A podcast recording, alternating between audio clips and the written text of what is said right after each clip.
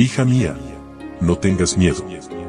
Un devocional que te ayudará a aliviar tus preocupaciones, mientras aprendes a vivir en la paz del Dios Todopoderoso.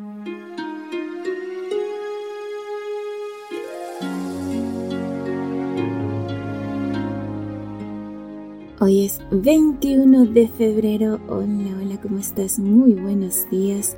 Mi nombre es Analía y siempre es muy lindo poder saludarte y darte la bienvenida a nuestro devocional para damas.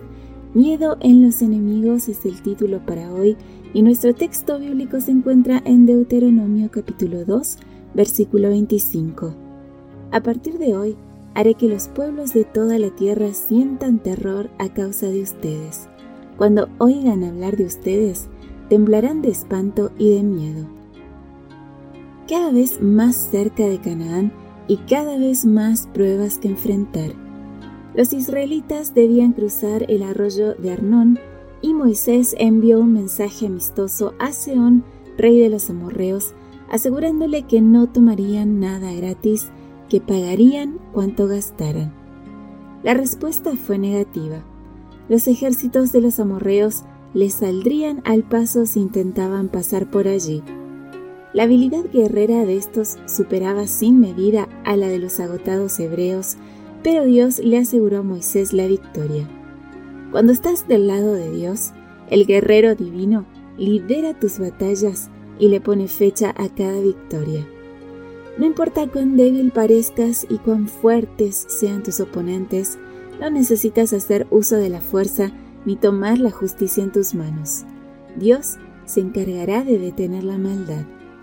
El miedo y la angustia se apoderarán de ellos y esto es suficiente porque el miedo puede destruir más gente que una plaga.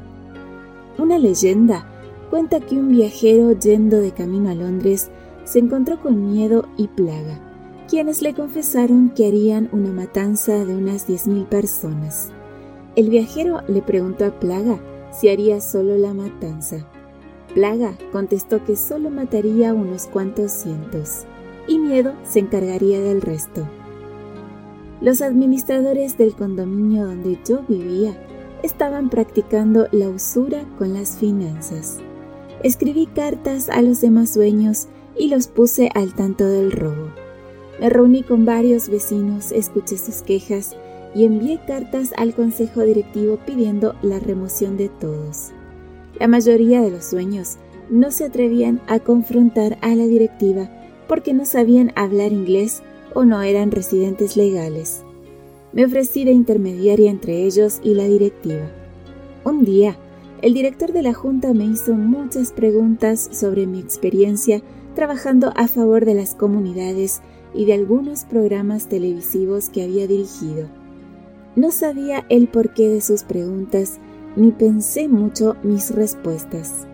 Una semana después, la administradora fue removida y no volvieron a aumentar la cuota de condominio durante muchos años. Dios colocó miedo en ellos y se angustiaron con la idea de verse descubiertos públicamente. Amiga, Dios va delante de ti en cada batalla diaria. Lo único que necesitas hacer es seguir sus instrucciones y confiar.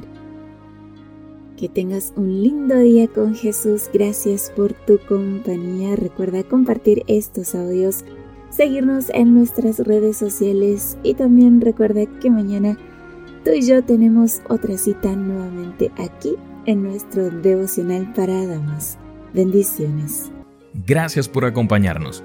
Te recordamos que nos encontramos en redes sociales. Estamos en Facebook, Twitter e Instagram como Ministerio Evangelike también puedes visitar nuestro sitio web www.evangelike.com